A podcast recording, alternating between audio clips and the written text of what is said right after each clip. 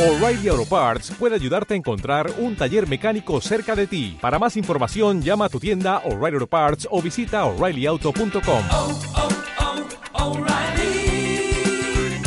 oh, Parts. Lengua. Conversaciones con Jorge Velázquez. Bienvenidos a un nuevo episodio. Eh, antes que nada, habéis notado que el episodio no ha sido publicado el domingo, como es la costumbre, pero hemos tenido problemas técnicos. Es impresionante cómo, eh, cómo uno es dependiente de la tecnología y sin Internet no somos nada, no somos nadie. pero aquí estamos publicando un nuevo episodio. Eh, estamos en la recta final de la segunda temporada y como os dije antes, vamos a tomarnos eh, un par de semanas, tres semanitas de relax, de vacaciones, pero volveremos en septiembre con la tercera temporada de lengua, así que estad muy pendientes. Eh, recordad también buymeacoffee.com, patreon.com, ahí nos podéis seguir apoyando y también recordar la ciencia del marketing.net. Eh, si queréis ampliar vuestros conocimientos de marketing e iniciar algún curso, mira, el verano es el mejor momento para iniciar un curso de marketing. Así que ya sabéis, ir a la página web, la ciencia del marketing.net. Nos vamos con el invitado del día de hoy. Hola amigos de lengua, estamos aquí con eh, un episodio más de nuestro podcast Lengua y hoy tenemos un invitado muy internacional que ha viajado por todo el mundo, ha estado en Italia, en Polonia, en España. Él es Ricardo Rigamonti. Hola Ricardo. Hola Jorge, hola a todos y a todas. ¿Qué tal? Finalmente hemos podido coincidir. ¿Cómo estás? Pues bien, la verdad, muy bien. Eh, ahora en este momento me pillas a Sevilla, que he venido al campo eh, a visitar a, a, mi suegra, que así mi hijo está un poco en la piscinita y ve a su prima también. Muy bien. Y así que bien, bien. Esa, esa faceta de padre de familia desconocida, porque yo te conozco como un gran actor y como un gran cantante, pero como padre de familia, mira, qué bien. Ricardo, yo te conozco, pero la gente que nos escucha seguramente dirá, mira qué bien, este hombre, padre de familia, que ha viajado por el mundo, que está en Sevilla con, con la suegra, pero ¿qué hace? ¿Qué hace?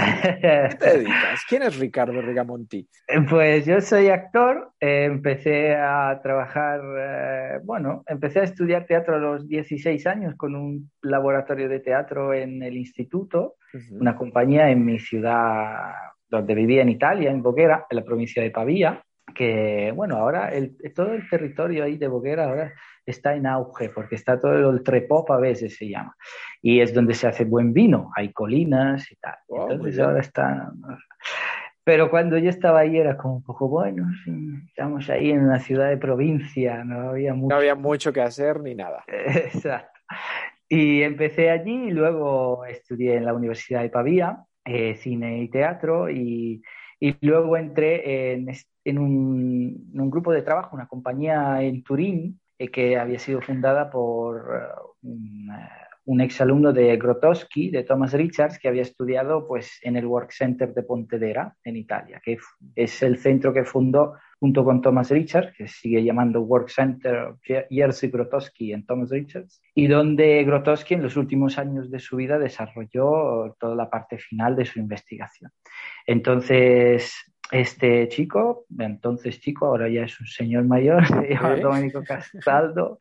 Domenico fundó su grupo en Turín basándose un poco en, en, lo que había aprendido allí y entonces pues cada X años abría un poco el grupo para hacer una selección para nuevas personas que podían entrar en el grupo. Y, y yo estuve ahí luego un año trabajando y estudiando, pues estuvimos en Turín y luego de gira en Polonia en los lugares donde Grotowski había dejado, porque hay por ejemplo en Wrocław hay ahora un centro que está gestionado por otra compañía que se llama Zar Teatre, que además estuvo en Madrid en varias ocasiones, en la abadía, actuando y también dando talleres sobre este trabajo del canto, que es un poco la última fase del trabajo de Grotowski. Y nada, yo me formé ahí, estudié ahí, luego volví a Pavía y ahí fundé con otro compañero un grupo de investigación eh, de estudiantes universitarios que querían pues un poco buscar una manera de hacer uh, teatro allí porque no había mucho. Uh -huh. Y entonces hicimos durante dos, eh, dos años académicos seguidos, pues una performance final, un- una investigación a lo largo del año académico y creamos espectáculos. Y luego estuve dando eh, talleres de teatro en una cárcel de máxima seguridad, ahí en Boguera, ¿Qué y también dices? utilizando un poco estas herramientas. Fue muy guay, ¿eh? Además Sí. había... Estuvimos dos, dos años. El primer año era un, eh, un grupo de, a los que allí se llaman pentiti. Son los que, digamos, que dan información a cambio de una rebaja de su pena. Ok. Información Entonces- quiere decir de, de- de crímenes Claro. de para Claro, claro, claro. Nombres. soplones, eh, vaya. Exactamente. Soplones. Exactamente, era un grupo un poco peculiar, eh, muy interesante. Y, y luego el año siguiente, eh, pues no, al año siguiente eh, estuvimos con los, con los que no han dicho nada. Ok. Y entonces, entonces había de todo, había, bueno, había asesinos a sueldo, había eh, ladros interna- ladrones internacionales. ¿En serio? ¿Y qué tal experiencia? Muy bien, nosotros, nosotros nunca hemos preguntado a ellos qué habían hecho, ni por qué estaban allí, ni nada. Nosotros íbamos ahí y los tratábamos como actores. Eh, para nosotros era un trabajo de intentar hacer, o sea, en ese sentido, yo siempre he pensado que lo de, en Italia se usaba mucho esto del teatro social, como para diferenciarlo del teatro normal. Para mí, el teatro es teatro, entonces Claro. ahí no es cuestión de teatro social. Nosotros íbamos a hacer un espectáculo mejor y queríamos que saliera de la forma mejor posible. Ujú. Y fue muy, muy interesante todo, porque al final ellos nos fueron contando sus experiencias, lo que habían pasado, y se, se formó también una, una relación muy fuerte con uno de los guardias, que era el que nos acompañaba siempre, Que también se puso a hacer los ejercicios con ellos y tal. Y montamos La Tempestad de Shakespeare. Y bueno, entre, va- entre todas las anécdotas que hay, hay un par que, que os voy a contar porque son muy... Cuéntanos, sí. La primera es que un día estábamos, eh, uno de los presos tenía que hacer Calibán, que es este, como sabéis, este espíritu de la isla malvado ahí, que Ajá. este medio monstruo.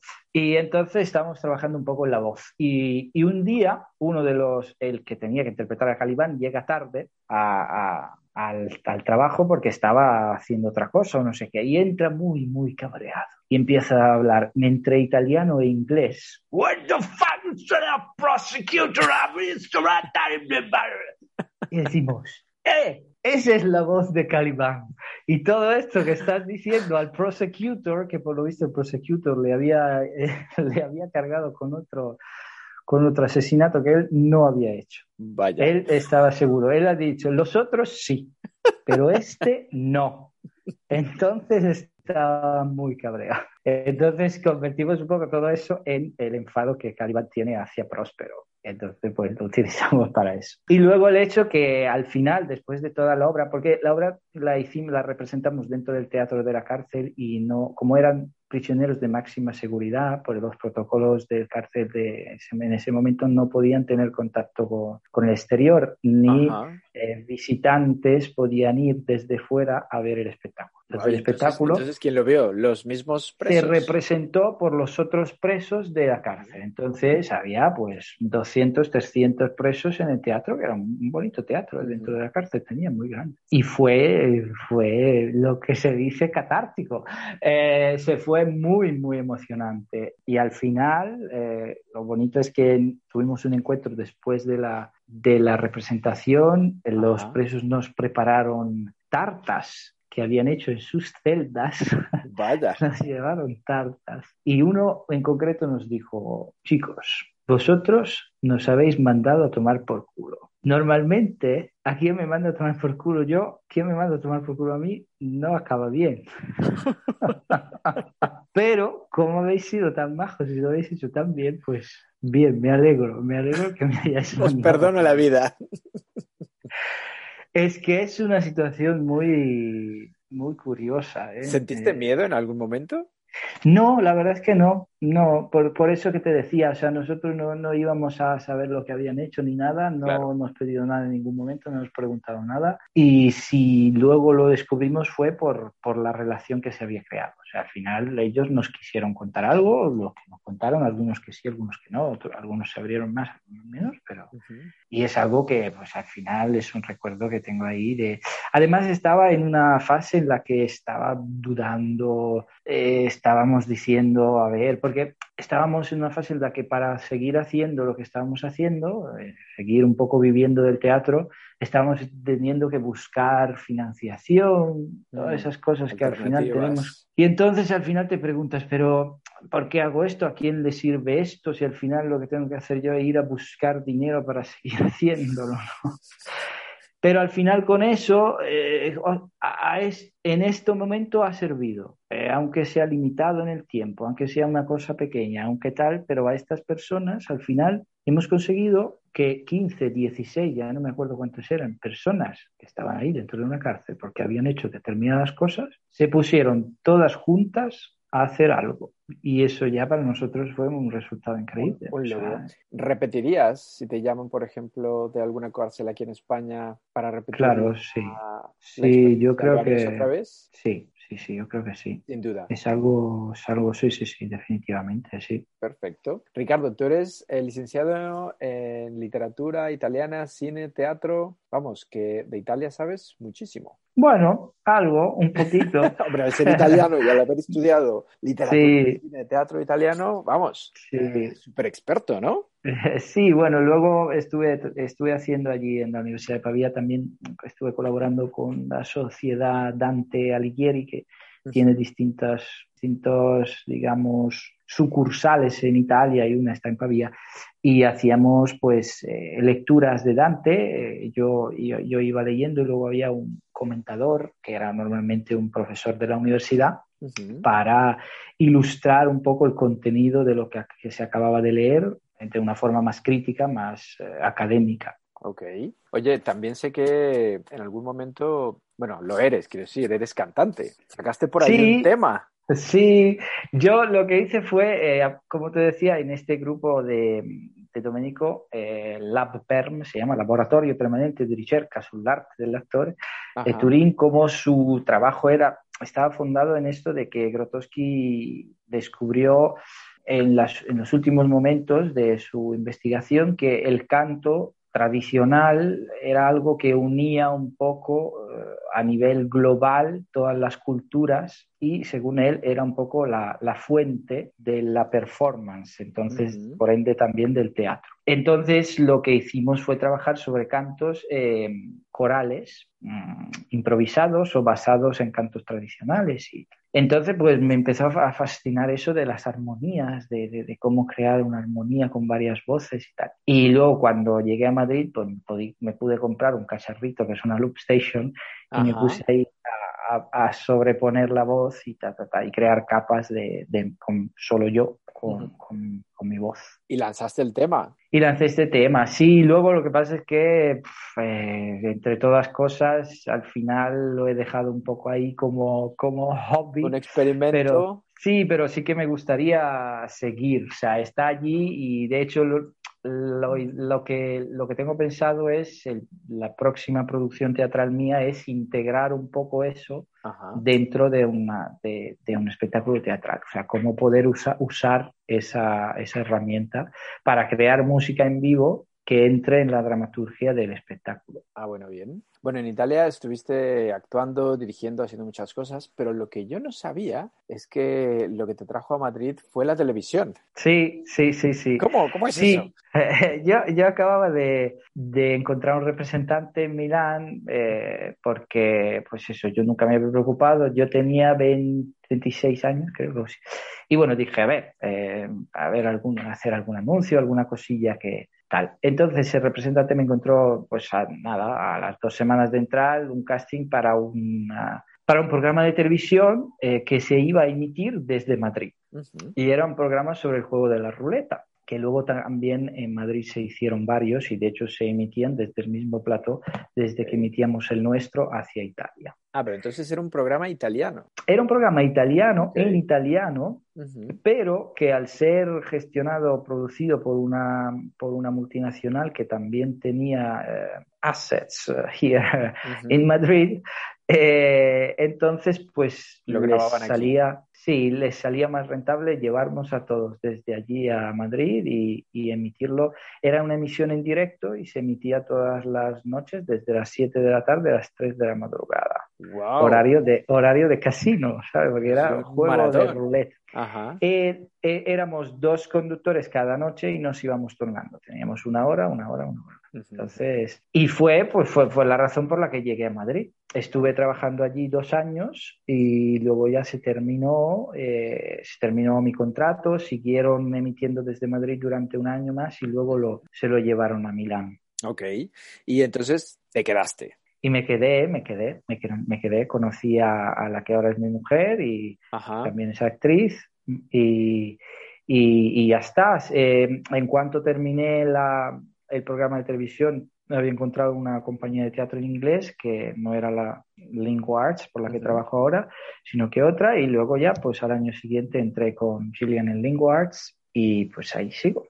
Y, y hasta la fecha. Sí. Ya, ya no te regresas a Italia, ¿no? No, no. ya- tu vida, tu vida está aquí completamente. Sí, sí, sí, sí. ¿Qué diferencias o similitudes ves de la cultura española y la cultura italiana? ¿Somos tan parecidos como la gente cree o no? Pues mira, yo llegué a Madrid con eh, también teniendo amigos en Madrid. O sea, había como una pequeña colonia de, de Pavía. O sea, había un Sí. grupo bastante importante, había como unos 10, 15 personas de Pavía eh, que habían estudiado en la universidad. Entonces, algunas que conocía más y algunas que conocía menos, pero había ya un grupito. Entonces, fueron como introduciendo a las tapas, a la ruta de bares y a todo lo que es la, Claro. la movida de Madrid.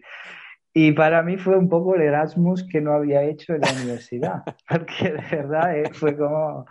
Yo llegué, tenía 27 años, llegué y trabajaba dos, tres días a la semana, que eran noches, Ujú. entonces ya un poco el horario así, digo, bueno, venga, aprovechamos. Nos Entonces, vamos de fiesta. ¿Cómo no? Claro, el primer año fue un poco así. Pero sí, yo creo que sobre todo, eh, sobre todo en Madrid, lo que pasa es que hay, hay de todo y es que es tan, tan mezclado todo que... Y es como una ciudad muy acogedora, ¿no? No sé qué tú qué opinas. Claro, sí.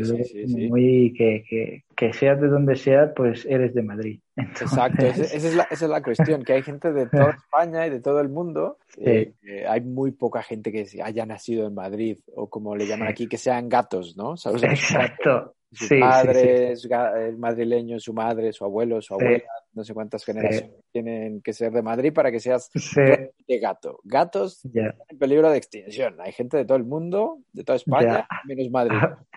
Sí. Eso es, eso es así. Dime una cosa, si alguien visita, esta pregunta te va a gustar, tu tierra, ¿a dónde tiene que ir? ¿Qué tiene que visitar? Pues mira, yo le diría, eh, primero se tienen que pasar por Pavía, porque es una ciudad que yo creo que los, los de Pavía tampoco saben muy bien que tiene una ciudad que está muy bien. Porque es muy curioso. Está- a ver, la mentalidad es un poco, es una ciudad de provincia, es una ciudad pequeña, pero tiene una universidad importante. Eh, mucha, hay muchos estudiantes de toda Europa que van ahí en Erasmus. O sea, es, ah, podría haber más movimiento de lo que hay. En realidad, en los últimos años que yo he faltado, se está, se está como un poco abriendo más. Hmm. Pero antes era como los vecinos de allí, pues, eh, ah, pero están todos los estudiantes, hacen ruido, pero si es lo que te está dando vida a esta ciudad. Claro. ¿sabes? Pero bueno, hay que pasearse por ahí, por, la, por los pasillos de la universidad también, que es histórica, eh, tiene Mm. muchas cosas. Y a mí un- una región en general que me encanta es Toscana. Es Toscana y en concreto hay un sitio muy curioso que está en el centro de la Toscana que es una zona de termas y es un pueblo que se llama Saturnia y tiene ahí unas, unas cascadas naturales que han ido formando como bañeras Wow. de agua termal a 37 grados a cualquier, en cualquier momento del año. Entonces es muy guay ir ahí, a lo mejor en diciembre, cuando fuera hay cero grados y te metes dentro como en la bañera de tu casa. Guau, qué bien, qué lujo, ¿no? Sí, además toda esa zona hay pueblos, eh, Pienza, hay pequeños pueblos eh, que fueron, hay, hay como trazas etrus, de, de los etruscos, vías, hay una, una cosa muy curiosa que son vías eh, eh, excavadas en la roca que no se sabe bien cómo, que son muy profundas, como, y están dentro de las rocas. Hay, hay, hay montañas abiertas así como cortadas, en vez de hacer túneles, porque no podían hacer túneles, pues excavaban desde la superficie para abrir un camino dentro de la roca y hacer pues vías de transporte más planas y por ahí se, y siguen ahí y se, y se puede ver como, como se ha excavado esa roca eh, hace miles de años. Que es, impresionante, ¿no? Mm, ¿Echas de menos Italia? Bueno, yo sigo yendo, bueno, de hecho este, este verano pues vamos a ver a mi familia y tal, pero, pero yo estoy bien, estoy bien en Madrid, estoy bien. Y entonces, bueno, sigo teniendo contacto con mis amigos y, sigo viendo un poco lo que pasa siempre, pero bien. pero bien. Guay, ya eres madrileño, como decías. sí. Te iba a preguntar de algo que vi por ahí en tus redes. Te ha nominado para un super premio muy importante. Es muy guay, sí. Sí, ¿no? Cuéntanos. Estoy muy contento.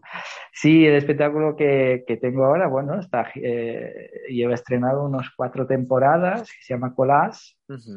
Y Yo lo he visto, candidato. Pero imagínate que, que, que, hay gente que diga, ah, bueno, qué bien, ¿de qué se trata? ¿Qué es eso? Sí, es un espectáculo de teatro de narración. Eh, aquí todavía es un poco difícil eso de entender en España porque enseguida hablan de cuentacuentos. no, no, es un no es lo mismo. Porque cuentacuentos está muy ligado a la actividad en la biblioteca, a los niños, a, a lo mejor a gente que no es actor, no es actriz y, se dedica pues a contar cuentos, que está muy bien, pero es diferente. Em, esta obra en concreto eh, se escribió en se estrenó en 1989 en Italia y allí es una, obra fundamental del teatro italiano. Eh, Marco Baliani y Remo Rostagno, que son los autores, eh, fueron, Marco fue el primero, contemporáneamente luego con otro, con otro Marco, que es Marco Paolini, que propusieron esta fórmula en la que un actor cuenta una historia. Entonces va pasando por diferentes personajes, por diferentes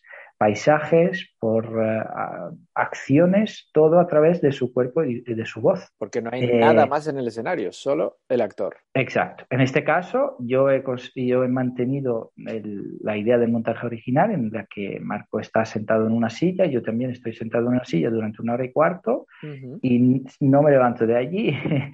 Lo que pasa eh, es que el público dice siempre que ve muchas cosas que no están allí. Y eso para mí es fundamental y es lo guay de la función, porque es algo que, que permite al público usar su propia imaginación. Y para mí, como espectador, la primera vez que vi este espectáculo, eh, yo me llevé a casa una cara de Colás, del personaje principal, una cara del malo, una, un bosque en concreto. Y es un poco como cuando lees una novela en la que tú mismo te vas creando esos paisajes y esos personajes según también lo que tú has vivido como lector y como persona. Entonces vas añadiendo tu experiencia a la experiencia del escritor que eh, vas sumando y para crear junto con él este mundo de ficción en el que te puedes perder. Entonces, eh, para mí, yo cuando vi esta función en Italia quedé fascinado absolutamente y por eso quise llevarla aquí y conseguí pues que, me dieran los derechos eh, en exclusiva para poderlo, para poderlo representar aquí.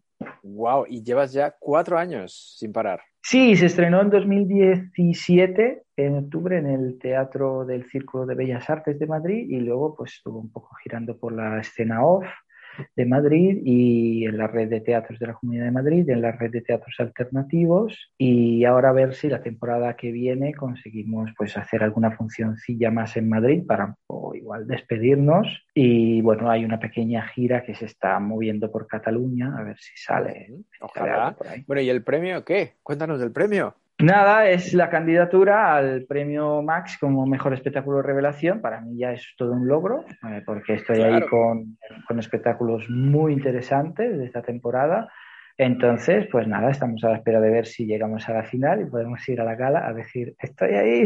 Mira, seguro que sí. ¿Cuándo es la entrega de premios? en octubre, en Bilbao. No sé, no sé cuándo comunican la siguiente fase. De momento, pues yo ya con la candidatura estoy, estoy muy contento, estoy muy ilusionado. Sobre todo porque es algo que, que he hecho yo, o sea, me ha dirigido mi mujer, eh, lo he producido yo, he ido a buscar los derechos, entonces algo como que, bueno, bien, eh, ¿sabes? No hay, no hay nada, no hay nada detrás, no hay una grande productora, no hay contactos, no hay nada. Yo Nada. he conseguido, he conseguido a base de eh, nada, que creo que, el, que, le- que- que el, el del trabajo que le hemos echado y del hecho de que, que, bueno, que al final pues el público lo ve y de alguna forma pues Es que es, eh, es espectacular, es maravilloso. Eres tú y tu silla. Dime una cosa, Eh. ¿siempre es la misma silla? No, la verdad es que ¿No? yo voy con la silla que me encuentro en el teatro. Yo digo, eh, yo digo, eh, mejor si no tiene reposa- reposabrazos, porque tengo que y que sea sólida, por supuesto, porque yo estoy ahí cabalgando al galope Exacto. los caballos encima de la silla. Eh, de hecho, el, el autor Marco, que en Italia sigue representando esta función desde el 89, y lleva más Sin de, parar. lleva más de mil funciones. Ajá.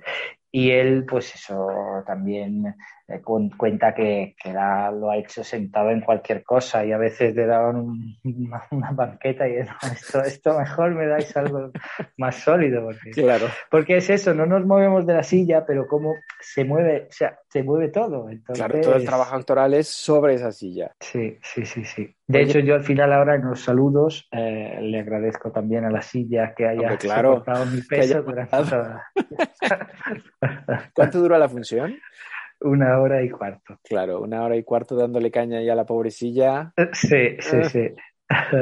¿Te gustaría que en tu caso pasase lo mismo? ¿Seguir representando esta obra sin parar durante los próximos 10 años, por ejemplo? La verdad es que sí, es algo que se queda ahí. Eh, Para mí es como yo ya, todo- antes de salir a escena, eh, me imagino que estoy ahí con este señor, que es Miguel Colás, Que, y le agradezco el hecho de haberme contado su historia para que yo se la pueda contar a los demás. Entonces es algo como que, que está allí. Es, una, es, es como cuando, para mí es de verdad como cuando como persona vivimos algo importante y sentimos la necesidad de contarlo. Eh, y yo creo que eso está un poco a la base de todo, de todo el teatro. O sea, si no lo hacemos por la necesidad de comunicar algo a alguien, eh, queda un poco vacío. Yo en ese sentido, pues yo ahora también tengo un espectáculo de narración que he escrito yo para, para niños y niñas a partir de seis años y me basa, me basa un poco en esto, en ver cómo Collage funcionaba y por qué, y he querido llevarlo a un público más joven y ver si consigo mantener la atención de los niños y las niñas durante pues un poquito menos,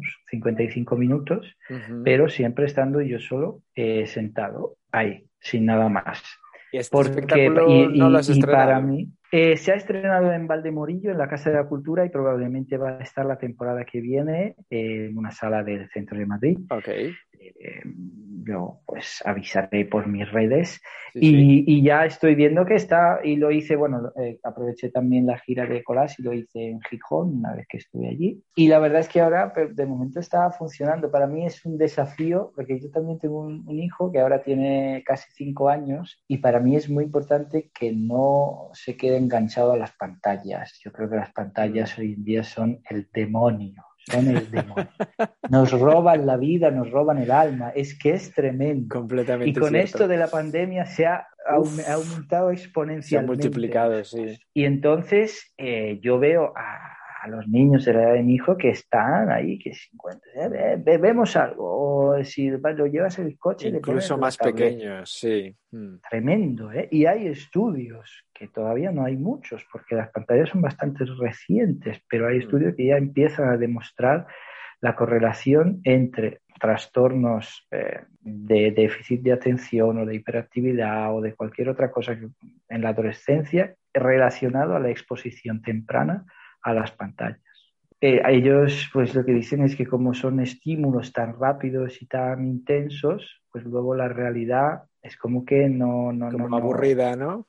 Exactamente, exactamente. Y como que las, porque al final el cerebro, pues es- eh, las sinapsis se van creando en- si repites el mismo patrón. Entonces, si tú por, dejas de utilizarlo, por ejemplo, para imaginar tus propias imágenes, Claro. ese patrón se atrofiza y ya no lo tienes. atrofia, claro. Entonces yo creo que es muy importante y para mí esa es, el- es la necesidad que tengo de hacer ese espectáculo, Mm. es pues eh, que los niños mantengan esa curiosidad y esa mm, poder mágico, que es el de crear historias, Exacto. que es un, poder mágico de superhéroes. Es, Sí, es dárselo, todo hecho con, con el móvil o la tablet, eh, no. Claro, claro, claro. claro. ¿Qué le dirías Para- a alguien que nos está escuchando que tiene un hijo o una hija y que si se porta bien, se porta mal, estamos en un restaurante, mira, ponte a ver tus dibujitos, anda. Mm, ¿qué Claro, es que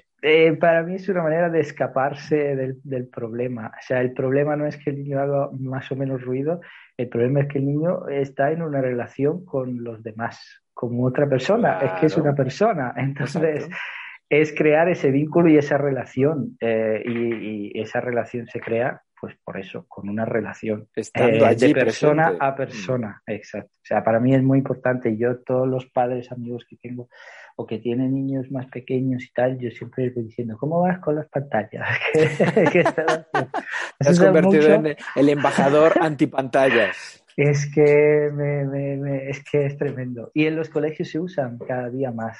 Pero es muy curioso que eh, la Silicon Valley y todos los gurús de los que han creado esto Ajá. llevan a los niños a colegios privados que cuestan un pastizal donde las pantallas están absolutamente prohibidas Claro. y no existen. Exacto. Entonces, pues, Y eh, y- y incluso en casa no las tienen, no las usan. Exactamente. ¿Por qué será? Es Claro. que, es que, vamos. Yo Esto es un que poco sí, como el azúcar, ¿no? Que es malísima y todo el mundo sabe que es un veneno. Y me imagino a los productores de azúcar diciendo, hijo, no te comas eso que nos da cáncer. Pero- Claro, pero, si estás, claro. eres millonario vendiendo azúcar, ¿qué me estás contando? Claro, yo creo que ¿no? bueno, es, es un mal necesario. Evidentemente tiene sus ventajas y los vamos a usar y lo estamos usando para hacer este podcast y está Mm. bien, Claro. pero no Hay que hacer un buen uso, un buen uso. Hombre, Claro. también una cosa es que tú y yo hagamos un podcast y nos estemos viendo ahora por la, por la pantalla y otra cosa es que le des un, un móvil a un niño con dos años para que esté Claro. callado y no moleste durante un par de horas. Mm, Claro, es que es eso. eh, a mí, a mí me parece, es que yo cuando lo veo en el metro, en el metro, Sí. el niño con, con él, pero, pero ¿por qué? Estate con él, mira, es que, es que no sé, es que no, Claro, no es, me parece tan difícil, pero hombre, yo entiendo que si uno no tiene tiempo, no tiene paciencia, pues yo qué sé. Yo entiendo, yo intento entender todo, pero para mí cuando lo veo me pongo negro. O sea, y yo no sé, pero es que no- mm, mi mujer y yo no hemos hecho nada especial, pero es estar con, es estar con, Con la persona, claro. niña. Independientemente si es un bebé, si es un niño, está contigo. Háblale, Claro. cuéntale, yo qué sé, Claro. comunicación. Sí, yo en ese sentido nosotros hemos intentado siempre hablarle como si fuera una persona mayor desde que tenía cero, cero años, cero nada, desde que salió del vientre materno. Y Me parece una nada, relación, una momento- relación muy, muy, muy sana. Eh, yo alguna vez he estado en un restaurante, en una mesa, Sí. y, y uno de, lo- de los eh, de las personas, un adolescente, viendo su serie, conectado con los cascos, pues yo qué sé, para eso te quedas en tu casa, no vienes, no vienes a un restaurante. claro, claro. ¿Sabes? No, pero es que al final se pierden posibilidades. eh, Mm, O sea, si el niño y, la, y, el, y el padre también, o sea, quiero decir, posibilidades de relación, de, de- es que comunicación, de descubriros. mm, claro, Es un no poco sé. triste, ¿no? Sí, es eso también. Yo creo que por eso hay que mantener la curiosidad. La curiosidad es algo innato que tenemos y es algo que afortunadamente el ser humano creo que es lo que nos hace, nos, nos hace avanzar, nos hace Claro. crecer, nos ha hecho conocer culturas diferentes, nos, nos... Entonces, si perdemos eso, yo el otro día, justamente el otro día, Mm, estaba acompañando a mi hijo al colegio y una madre de un compañero suyo y, y le da un sobre porque se lo tiene que dar a la profesora. Y el niño intenta abrirlo y dice, no lo abras, no le abras, curioso, que eres curioso, como si fuera algo malo. Y yo no le digo nada, pero digo a mi hijo en, el oído, que, curioso, está bien ser curioso, ¿eh? menos mal, sigue siendo curioso. Por favor, seguimos siendo curiosos. Claro, te Claro, es que si no- tú quieres abrirlo. Normal. Y si no quieres que lo abra, dime, mira, no lo abres, no lo, no, por favor no lo abras porque está esto que se lo tienes que dar a la profesora, pero Exacto. ¿por qué no se lo tienes que decir? Es que me parece tan absurdo. No, com- completamente, completamente. Pues ojalá que tu espectáculo, los dos, tanto Colas como Sí. el, el nuevo infantil, ¿cómo se llama? El diario secreto de los hermanos Grimm. Ajá, ojalá que estos dos espectáculos despierten la imaginación y la curiosidad, no solo de los niños, también de los padres y de la gente adulta. Sí, sí, sí, yo creo que, eh, de, de, de hecho, esto de los hermanos Grimm está, han venido los padres y me han dicho, ah, qué guay, sí, porque yo lo que hago es usar diferentes cuentos de la tradición, entre los que han recopilado los hermanos Grimm, y hilarlo, e hilarlos con una historia mm, inspirada en la historia interminable. Entonces, Mm. este niño tiene que entrar en el libro de los cuentos para salvar al mundo de los cuentos. Entonces, para hacerlo tiene que creer eh, en lo que está viendo, usar su imaginación para ayudar a los personajes de los cuentos. Wow. Oye, este podcast se escucha mucho en, en España, obviamente, pero también en otros países como México, en Estados Unidos, en Canadá. Tú imagínate que alguien dice, un productor o alguien que tiene un, eh, un teatro, dice, wow, quiero traer a este hombre a mi teatro. ¿Dónde te encuentran? ¿Dónde, dónde te pueden escribir? Pues me puede escribir en mis redes, en Instagram, en eh, Rick Rigamonti, o también eh, en, eh, en Facebook buscando Nada Delirios, que es el nombre de la compañía bajo la cual produzco mis espectáculos.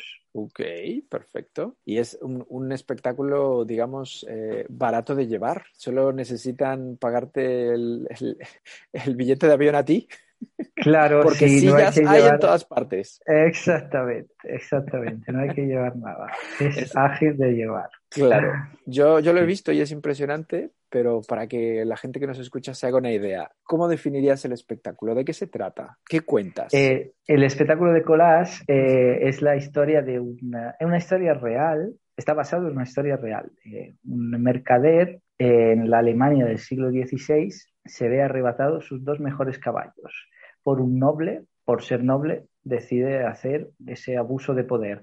El señor Miguel Colás, el propietario de los caballos, apela a la justicia para que, para que eso no pueda ocurrir. Sí, Pero el noble, como es noble, pues eh, corrupción y todas estas cosas, ¿no?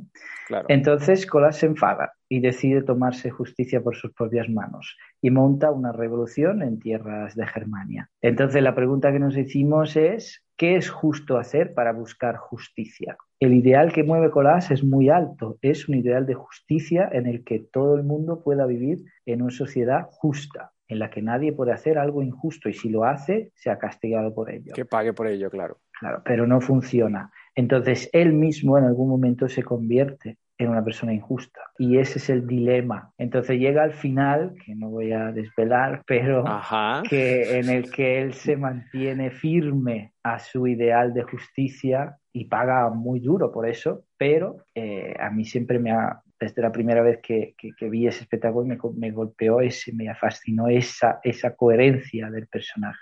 Y llega hasta el final creyendo en su ideal y lo, y lo persigue hasta, Hasta, hasta las últimas consecuencias, ¿no? Sí. Mm, Me parece a mí que este espectáculo lo, lo vamos a seguir viendo tanto en España como en, en muchas partes, porque te van a dar el premio Max. Lo estoy viendo en mi bola, en mi bola de cristal. Esperemos que sí, muchas gracias. Seguro. ¿Tú te consideras más em, un contador de historias que un actor? Yo me considero un actor, eh, sobre todo por eso que te digo que, eh, que, que, que, que- aquí en España todavía no se ha, eh, no está eso como, no, no, no, no, no, no, no se entiende, no se entiende. Porque a veces también cuando intentas vender el espectáculo te dicen, no, pero es un cuentacuentos. Es un ¿cómo cuentacuentas tiene- de toda la vida, ¿no? ¿Cómo tiene ese caché? Eh, ¿Por qué te tengo que Claro. pagar? Te pago una cerveza y ya está. Digo, pero no, hay un trabajo de dramaturgia, hay un, hay un Exacto. trabajo de escritura, Sí. hay un trabajo de interpretación de los personajes. Entonces es, es, es esa mezcla, es, es el poder que tiene la narración de evocar espacios que no están allí, es un poder muy fuerte, pero que tiene que estar sustentado por un, un trabajo de interpretación que ayude pues, el público a entrar en, e- en ese mundo. Exacto. en ese mundo. Mm, ojalá tengamos la oportunidad de seguir por aquí. La gente Guay. que no lo ha visto y que diga, ¡Ah, ¡qué guay! Quiero verlo. Bueno, ya, lo sí. pondremos ahí en, en las redes eh, donde te estés eh, presentando. Eh, bueno, me has contado que has escuchado un poco del, del podcast de nuestra amiga Magdalena Broto, que le mandamos besos a la sexy Broto. Eh. ¿sabes, sabes que tenemos un juego de palabras en el podcast? No, Ah, pues mira, ahora lo, ahora, ahora lo sabes. Yo te voy a decir una palabra y tú me tienes que responder con otra palabra. La primera que se te ocurre sin pensarlo mucho, ¿vale? vale. Venga, vamos a ello. Primera palabra, amor, fuerza, entrevista, cascos, teatro, negro, suerte, mucha, actor, mundos, Instagram, imagen, sexo, mucho, cultura, mundos, Italia, mar, muerte, negro, comida, mucha, arte, hojas, lengua, palabras, podcast, oído, Madrid, amigos, amistad, fuerza, canción, notas, animal, gato, hijo, diversión, casa, campo, libertad. vuelo, Y la última, Max. cruzar los dedos. Cruzaremos los dedos, cruzaremos los dedos. Tienes que recomendarnos eh, cuatro cosas. Una película, un libro, una serie y un disco o una canción, lo que quieras. Vale, empiezo con el libro que es El bigote de El Emmanuel bigote. Carrer. Sí, Ok. Emmanuel Carrer es una historia alucinante de un señor que se afeita el bigote. Ajá. Eso es eso es no todo. digo más, no digo más, pero es que se convierte en una reflexión sobre la identidad, sobre lo que es, eh, sobre lo que somos, si somos los que los demás ven de nosotros, porque este señor al final no sabe si tenía bigote o no tenía antes de afeitárselo.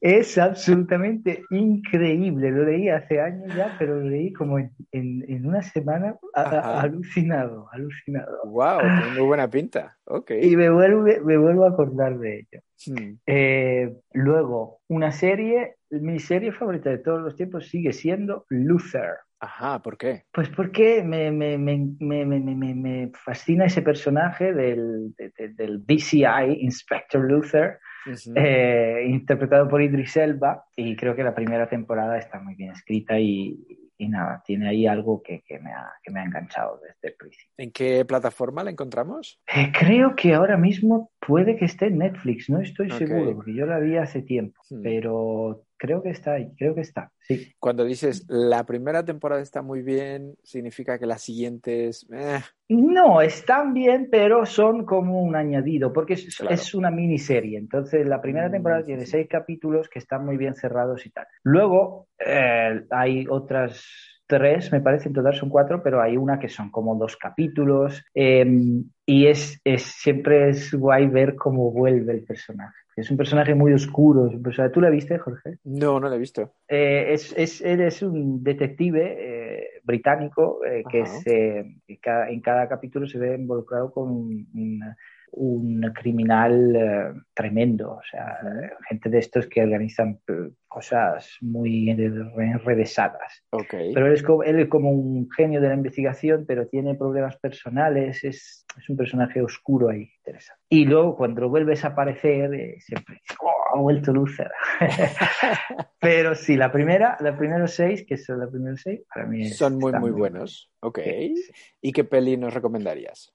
Vale, espera que piense, la última que, que hay una película, ah, sí, Le conseguenze dell'amore di Paolo Sorrentino, no sé eh, cómo se ha traducido, si se ha traducido, Ajá. es creo que la segunda o la tercera película de Paolo Sorrentino. Y es una película muy interesante sobre la mafia, lo que es la mafia, porque la mafia de verdad no es el gángster, el, el, el padrino con la patata en la boca, que Ajá. está bien, pero sigue siendo una espectacularización de la mafia, ¿no? Claro. Le da como algo épico, pero la mafia, la- de verdad, la, la, la mala, es esa mafia que no se ve y que, y que, que nadie sabe, que sabe, todos sabemos que existe, pero, pero no, la vemos. Sí. Y en esa película está muy bien explicado eso, porque tú no, es, es la historia de un señor interpretado por, em, ay, me escapa el nombre, maldición, el actor con el que siempre trabaja Sorrentino, buenísimo, que hizo también El Vivo, que hizo de. Andreotti. Eh, bueno, se me ocurre. Ya te llegará. me acordaré. Eh, entonces él hace de, él vive en Suiza, creo que sí, y lo que tiene su trabajo, al principio tú no entiendes, lleva un maletín lleno de dinero a un banco y lo entiendes que su trabajo es llevar ese dinero de la mafia a ese banco e ingresarlo a su nombre o a un nombre tal, bajo que no se entienda de quién es. Y lo tiene que hacer porque lo tienen amenazado a la mafia. Hasta que en algún momento decide que, que, que no le va bien ya eso. Y en ningún momento se ve el mafioso y hay una escena en la que hay un diálogo con el que le manda esto y no se ve, no se ve la cara del mafioso. Para mí eso se me quedó grabado. O sea, para mí es una muy buena descripción Claro. de lo que es la mafia de verdad. Lo que está, la porquería que hay detrás. Claro, que no, no se ve, no se ve, pero está en todas partes. Exacto. Mm, interesante, la buscaremos. ¿Y qué música nos recomiendas? Vale, ¿qué estoy escuchando últimamente que me está gustando? A ver, Eh, espera, que aquí también me falla la memoria, ¿eh? ok. Um, ah, sí, eh, Andrew Bird. Andrew Ajá. Bird, eh, ahora no, no me acuerdo el, el título del disco. eh, el último, no es el último, creo que es el penúltimo disco que sacó hace ya algunos años. Eh, Andrew Bird es, es, es, un, él, eh, es un violinista, bueno, multi suena, toca todo. Y hacía pues esto de la loop station, él también lo hacía, pero en los últimos discos pues también trabaja con, con otros músicos y no sé, hay un disco que me gustó mucho, si quieres luego lo busco Vale, y genial. te mando el tip. Perfecto, así lo metemos en nuestra playlist del, del Guay. podcast, recomendado Guay. por Ricardo. Oye, eh, pues ya casi, casi para terminar, cuando publiquemos el podcast, el productor, que es un señor muy importante, que se acaba de afectar el bigote también, te va a hacer llegar un millón de euros. ¿Qué vas a hacer con él? ¡Ah! Un millón de euros. ¿Qué te parece? mía. A ver, ve, es que todas esas cifras me parecen tan lejanas y que es que yo no sabría qué hacer con ese dinero. ¿No? No, me compraría una casa, intentaría que ese dinero pues sirviera, sirviera de algo para, o sea, eh, me compraría una casa para tenerla ahí, porque al final lo de, porque en Madrid los alquileres son muy altos.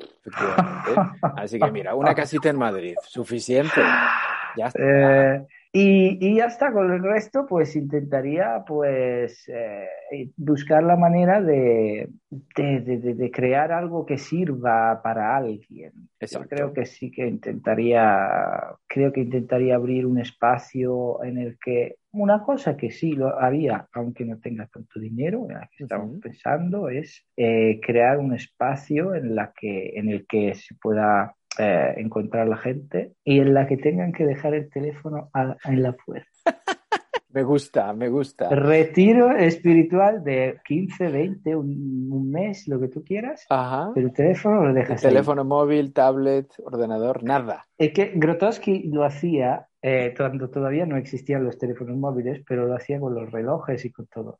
La, eh, la penúltima parte, antes de fundar el, el World Center que te dije en Pontevedra, en Italia, Sí. eh, él hacía, porque eh, había llegado a la, a la idea de que el espectáculo ya no funcionaba, porque había una, una separación entre el actor y el público. Entonces el público no podía eh, llegar a, a una experiencia total, porque Mm. siempre había esa pared. Entonces él cance- eh, cancela esta pared, la, la borra, la destruye y todos somos doers, hacemos algo. Entonces él invitaba a gente que a lo mejor había visto su espectáculo y decía, ¿quieres venir a hacer esto? Y los llevaba a una a un edificio en las afueras de Wrocław, donde yo estuve luego con la gira esta que te decía, con Domenico en Polonia, que ahora se ha readaptado y tal, pero sigue ahí. Lo que es, que es nada, es un, edificio en medio del campo y él de- dejaba, de- tenías que dejar todos los objetos personales a la entrada y luego te dejaba allí. Hacía algunas actividades, eh, había alguien que guiaba un poco las actividades, cantos, eh, meditación, ejercicio físico y tal, pero era como una manera de reconectar eh, Ah. consigo mismo. ¿Te gustaría tener un espacio igual a ese? Algo así, algo como para, para eso, para ver si se puede, si se puede vivir sin esto, sin Hombre, estas pantallitas. Mucho, mucho, muchos años hemos sobrevivido sin las pantallitas, o sea que se puede, Claro, pero claro. Se, nos, se nos olvida. Se nos olvida, por eso nos acordamos un poquito. Y Claro.